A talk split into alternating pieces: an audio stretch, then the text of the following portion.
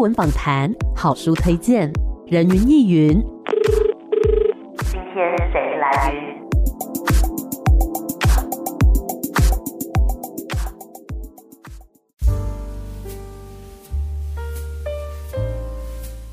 人云亦云，今天我来云。今天呢，人云亦云在节目当中跟大家来推荐一本小说，或是你也可以称它为小说，因为这一位啊，在网络上面呢非常的红哦。每个礼拜一呢都 PO 出一篇微小说，我觉得是帮大家来提振一些周一上班的心情啦。这一本呢叫做《我的机器人爸爸》，是由春天出版所出版的。欢迎东泽老师，老师你好。Hello，大家。好，我是东泽。是我们今天呢跟大家聊到我的机器人爸爸这个作品啊，相信很多听众啦应该都有阅读过您的作品哦。首先想要先问一下老师，是从什么时候开始创作这个微小说的呢？呃，我之前就是我有在做编剧了，那我之前是在萧亚全导演的编剧工作室。对，小岛他最近有那个老狐狸嘛，嗯，拿到金马奖最佳导演，对，是厉害。那我之前在他的工作室当编剧，那那时候工作室刚成立，嗯，有六个编剧。那肖导就是希望大家每周一发一篇文，在那个工作室也是新建的粉砖上面，uh huh. 对对，那随便写什么都可以。嗯，一开始都写一些生活的琐事啦，嗯，对对对。那后来就真的不知道写什么，我就想说，那就开始虚构好了，嗯，就写些短的故事。嗯，那我自己有自己的粉丝专业，对，那时候也经营好几年了，就想说干脆同步放在我的粉砖。那在公司那边是因为我们有六个。编剧，所以其实是六个礼拜才轮一次哦。对，嗯、但我就想说放在粉砖六个礼拜太久了。嗯，对，我就自己决定好，那就不如每周一篇，然后就从那个时候二一年开始，一直到现在这样。嗯、哦，就是从一个轮班的 这样子的一个契机开始，但到最后我们就是变成自己在创作，然后每一周都创作这样子。对，嗯，那呃，我在阅读的时候啊，就发现说东泽老师的作品很多都是跟科幻或者是说惊悚有关的主题，为什么会偏爱这一类的主题呢？呃，我自己在写故事的时候，我喜欢离现实生活远一点。嗯，对。假设比如说有一个主题，比如说同志父母他们的小孩可能会遭受霸凌，嗯，那我就不想直接这样写，就是发生在现在的一个生活当中的一个同志父母的小孩的被霸凌的故事，我就会想把它移到另外一个时空。可能是未来科幻，那就是把同志父母改成人类跟机器人，哦，他们的小孩就会被那种人类的至上种族主义者，嗯，霸凌。是对，那这其实就是我这个新书《我的机械爸爸》这个同名的这一篇微小说，嗯，故事。对，因为我觉得把它放到一个离现实远一点，没有那么写实，对我自己创作来说，我会觉得比较有趣啊，然后也比较自由这样。嗯，所以你平常就比较喜欢这种科幻类的，比如说电影或者书籍之类的吗？对对，很喜欢。嗯，是，为什么会喜欢呢？觉得现实太苦闷了吗？对，因为现实就真的大家就是每天就是社畜生活这样，嗯、对对对，蛮累的。其实有时候看故事，却希望可以进到另外一个世界，嗯，对，感受一个跟现实生活比较不一样的东西。嗯，那我在创作的时候也会想往这边去。了解，刚刚讲那个情节，其实跟书名同样片名的这个故事《我的机器人爸爸》呃，里面的情节是有稍微提到的，可以再详细的介绍一下《我的机器人爸爸》这个故事的内容吗？就是在未来世界，机器人是有它的人权，嗯，那人类可以跟机器人结婚，对，那他们也可以有家庭有小孩。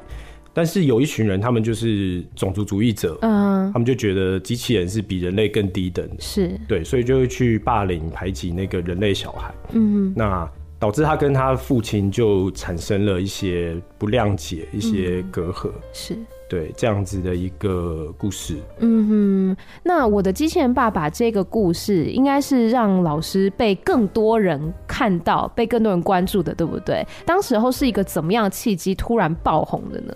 嗯，那个时候因为之前其实我那时候已经写了一年多了的微笑所，嗯、对，那其实触及啊、读者战术这些都没有在显著的成长，嗯，对的。但那一篇发出去之后，就是很快，大概一个礼拜就被转发了三千多次，哦，对，然后我的那个追踪人数也直接翻倍，嗯嗯嗯，对，的确是改变蛮大的。那对于你来说，这一篇故事有什么样特别的意义吗？当然，刚那个就是让更多读者看到我是一个很大的意义。嗯，那其他我觉得还有两个，一个就是。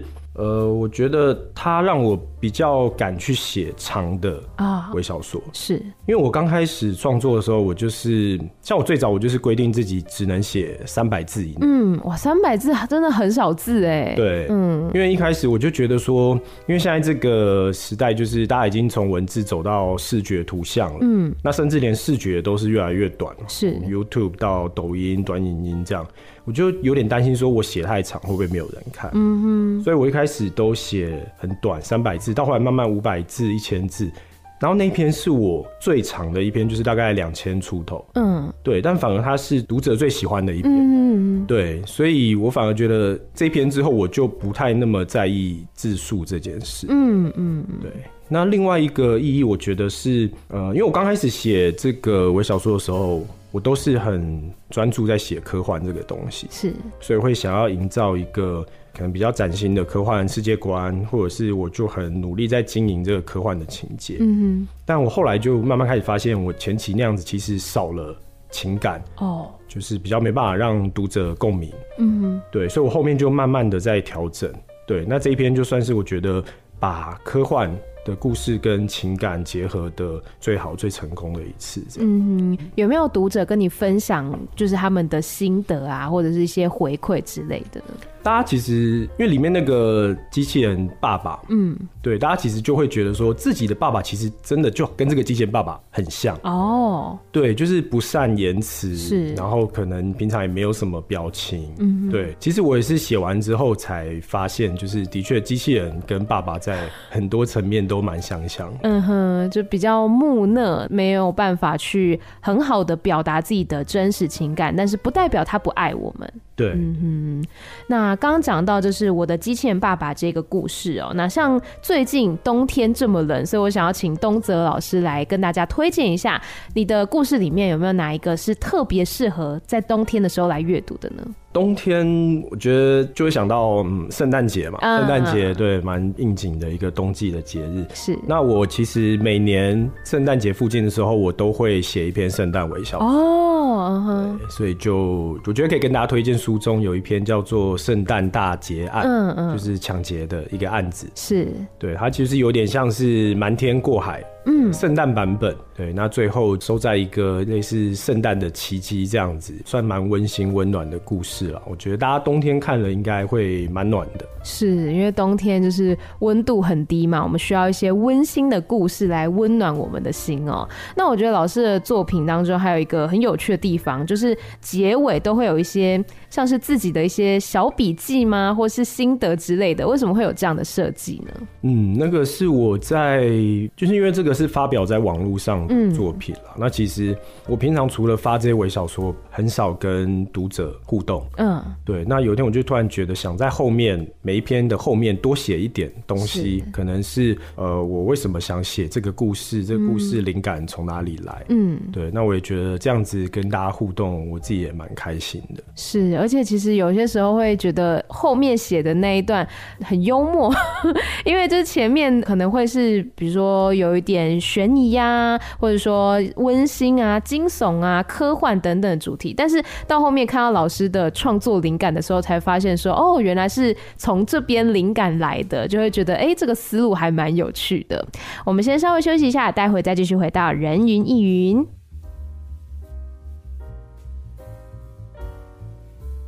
欢迎回来，人云亦云。今天呢，跟大家来分享一本作品。在这本书里面有很多很好看的小说。其实我们以前想到小说呢，可能大多数是想到，比如说长篇小说、短篇小说等等。但是在这本里面呢、它收录的是微小说，也就是代表呢，在短短的字数里面就可以去传达它的故事内容。其实我觉得这是反而是更加困难的一件事情，因为长篇故事它有篇幅可以去铺垫。嘛，但是微小说你要在短短的篇幅里面去交代人事时地物，还有情节的发展，其实是非常不容易的。我们今天要跟大家分享的是春天出版所出版的《我的机器人爸爸》，欢迎作者东泽老师，你好。大家好，我是东泽。是我们刚刚呢聊到《我的机器人爸爸》里面这个同名的篇章嘛，然后还有呢推荐了一个适合冬天阅读的。那其实刚刚有说到说灵感这件事情，那我比较好奇就是。是你平常这些故事的创作灵感，大多是来自哪里呢？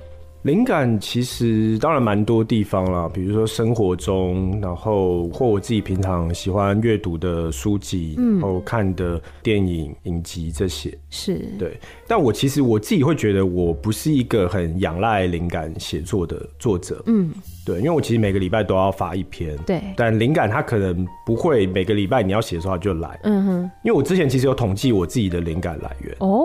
对这还能统计啊？对对对，我之前因为有去上一堂线上课程啊，嗯、那那堂课我的讲的主题就是灵感，所以我就自己试着把过去的作品分析一下。是。那前三名的话，其实第三名就是我刚刚讲的，就是从别的作品我在阅读观赏的时候，有时候突然跳出了灵感。嗯哼。然后第二名就是那种真的是天外飞来一笔哦，就也不知道从哪里来，就是我就突然有这个灵感。嗯哼。但其实最多的第一名其实是。我自己给自己一个主题，比如说刚刚讲的，呃，圣诞节的时候我就要写一个圣诞的故事，是。那可能呃万圣节或者是过年，或者是最近，比如说那个时候有世界杯，我就写一个足球故事。嗯对，所以其实很大部分我最多的作品，其实是我给自己一个主题之后，我就坐到电脑前面，然后就想办法把它写出来。嗯嗯，对对对，我会觉得我自己有点像是一个小说公务员，就朝九晚五上下班这样。嗯哼，那因为微小说它的字数比较少嘛，那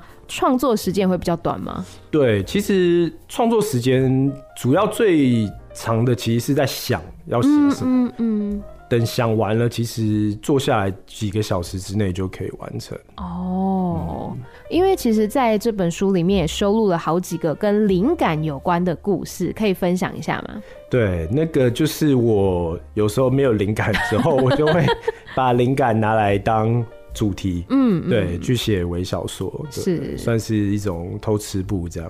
嗯、呃，我记得有一个是上帝跟魔鬼的，是吗？对。上帝跟魔鬼，嗯，在赌博，嗯嗯，对对对，但那个灵感是来自于一个影集，嗯，对，那个是改编自尼尔盖曼小说《好预兆》的一个影集，对对对，很好看。那我那时候看了之后就觉得，里面他们里面也有一个上帝跟魔鬼，然后他们要一起阻止世界末日。对，然后他们的互动，我就觉得很很可爱，也很有趣，嗯、所以也来写一个，就是两个，一个上帝，一个魔鬼，然后他们是好朋友，但他们在一场棒球比赛要打赌这样子的一个故事。嗯哼，因为后来不是呃有一点好像是连连锁的，就是一层一层一层，就是。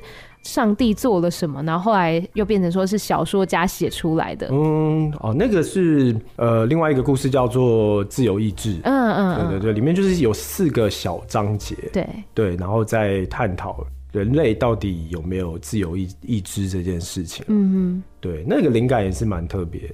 那它其实是来自，就是我之前有时候会听古癌 Podcast，是对对，然后听到他分享跟他老婆。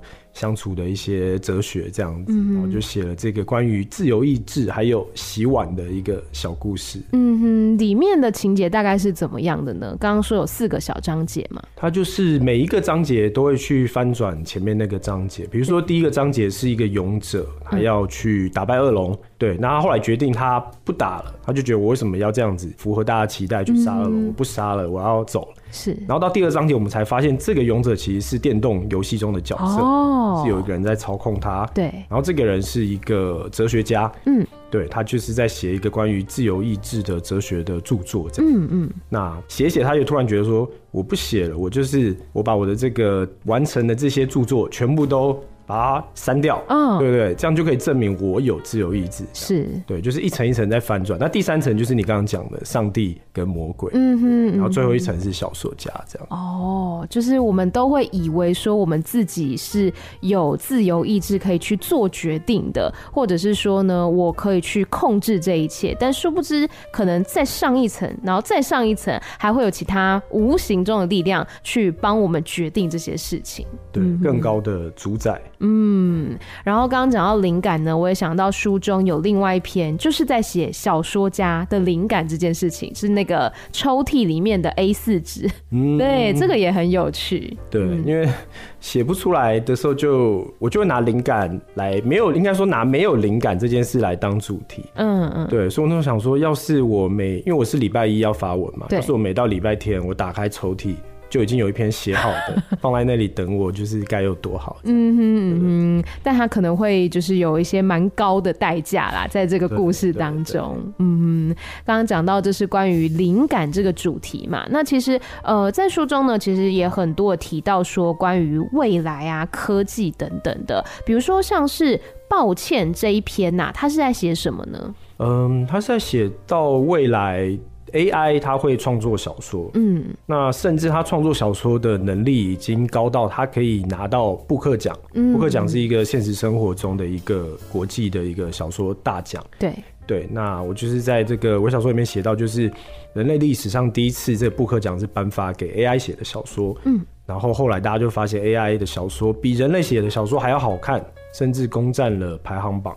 到最后，人类的小说等于全军覆没。嗯哼，那你觉得这件事情会真的发生吗？我对科技的进展是很乐观的。嗯，对，所以我是相信 AI 有一天，就像这我小说中写的，就是可以写出那种媲美《战争与和平》的大作。是，但是我觉得这跟人类自己的活动还是算是两件事。嗯哼。因为我觉得人类会有这个说故事的欲望，对对。那不管 AI 存不存在，不管 AI 写的小说多好，我觉得人类说故事的欲望是不会消失。嗯哼。那人类阅读其他人类的故事的这个欲望，我觉得也还是会存在，因为故事我觉得是无限的啦。嗯，对，就是 AI 它当然很会写，它也可以写的比世界上大概九成九的人，甚至比全部人都好。是。可是故事是来自个人的生命嘛？嗯哼，对，所以它还是很独特。我们不会因为说 AI 写的很好，我们就不去读其他人类的独特的一个故事，这样。嗯，所以你认为说，就是 AI 还是可能会创作出故事，只是人类不会因此而停止创作故事吗？对，我觉得它不是一个零和，嗯，就是不是说他创作我们就不能创作，是可以同时在创作的。嗯，是的。那你觉得就是 AI 创作的，比如说小说啊、故事，真的出版成书，或者说攻上排行榜这一天，大概还有几年？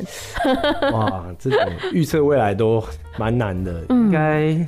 五十年应该可以吧？哦，五十年哦，十年会不会太长了？就发现十年。对，我刚刚想说五年差不多吧。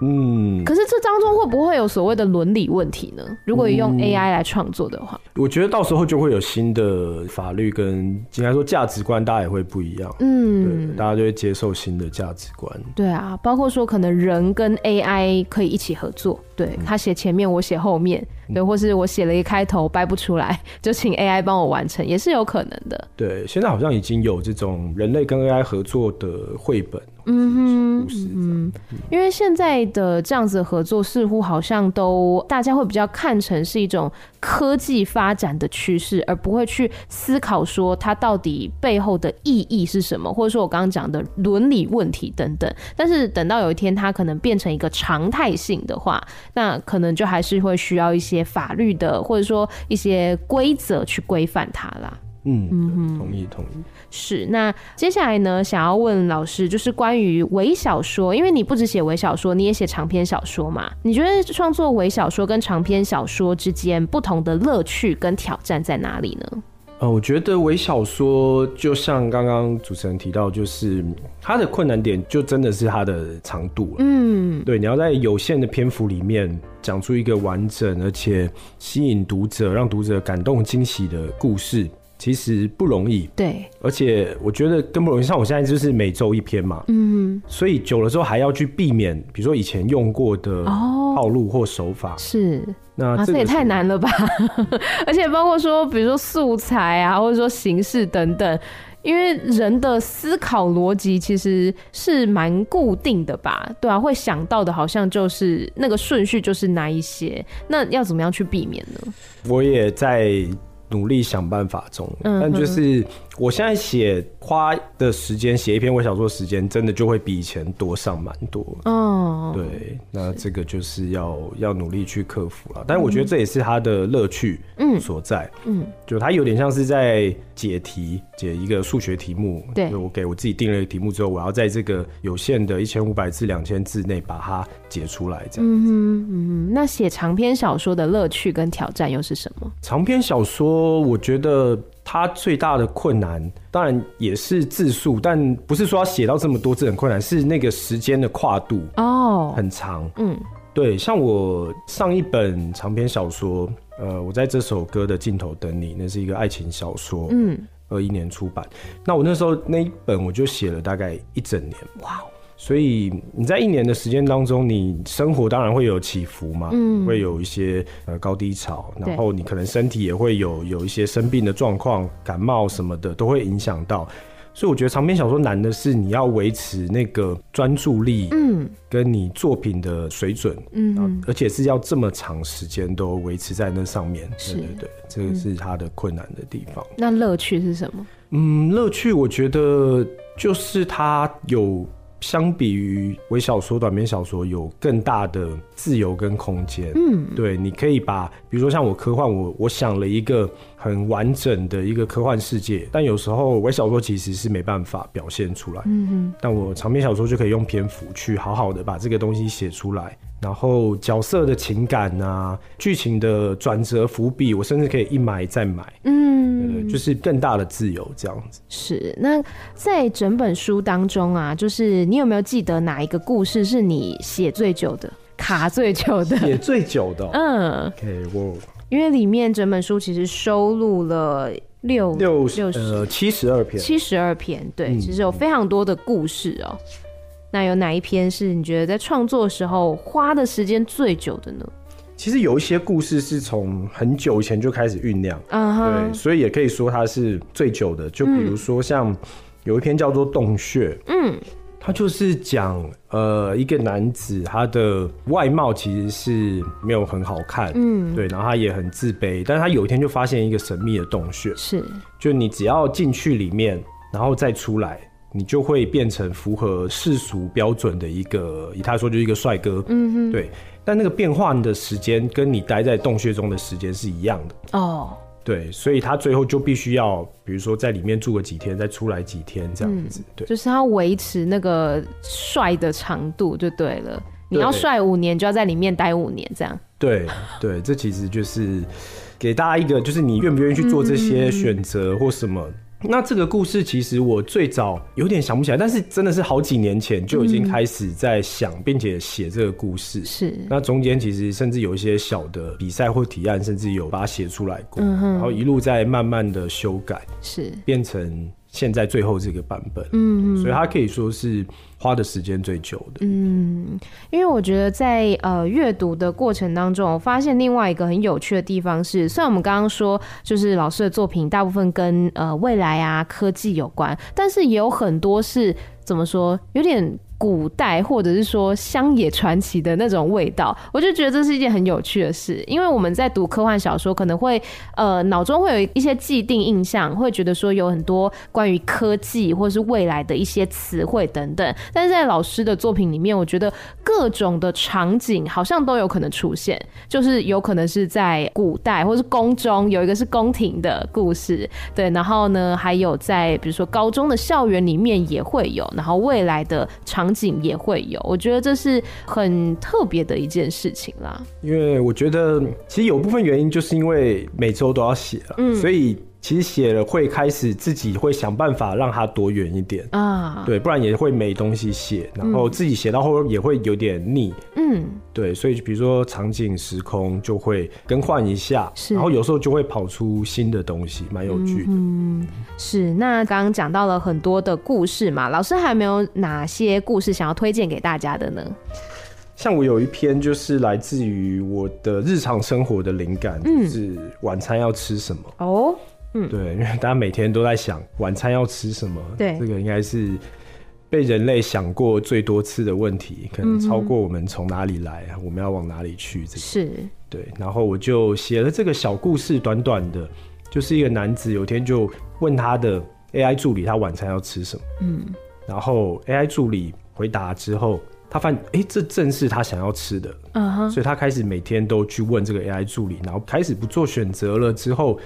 引发的一连串后续的一个效应，这样一个很短的故事，但我自己蛮喜欢的。嗯，因为其实，在作品当中，像刚刚这个故事也是，就是这个男子他去问 AI 助理嘛，还有很多是人跟科技之间的互动，但是我觉得好像会变成人去依赖科技这件事情。那这件事情，你觉得会呃怎么样影响到人类的生活呢？当人类就是一直去依赖科技，然后。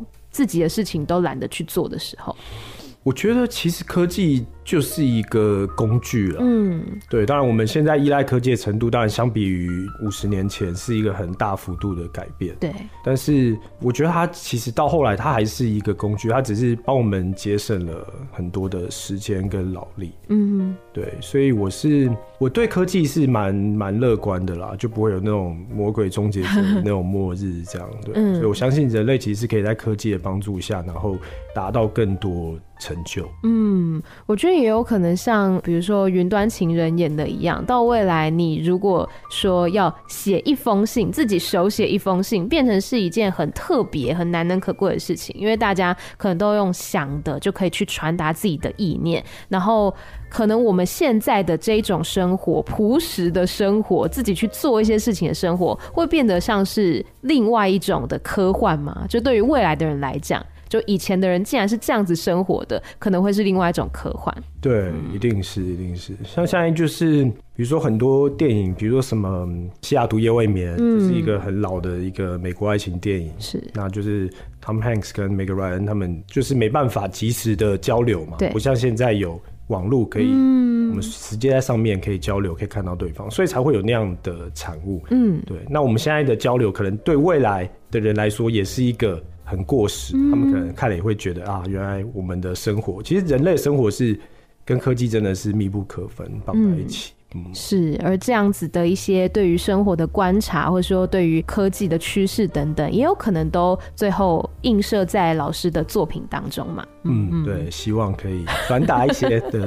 是，那接下来呢，我们就继续期待东泽老师呢创作出更多更有趣的故事来给大家。那最后，老师还没有什么话想要对听众朋友说的呢？嗯，如果大家喜欢读故事的话，就是欢迎大家去追踪我的脸书，还有或者是 IG 的专业。我每个礼拜一六点会发一篇微小说。那如果你呃懒得往前翻以前的微小说，对，可以看这个新书，我帮大家整理了我觉得最好看的微小说放在里面。嗯，也希望大家持续支持这一本书，叫做《我的机器人爸爸》。谢谢东泽老师，谢谢，谢谢，拜拜。拜拜。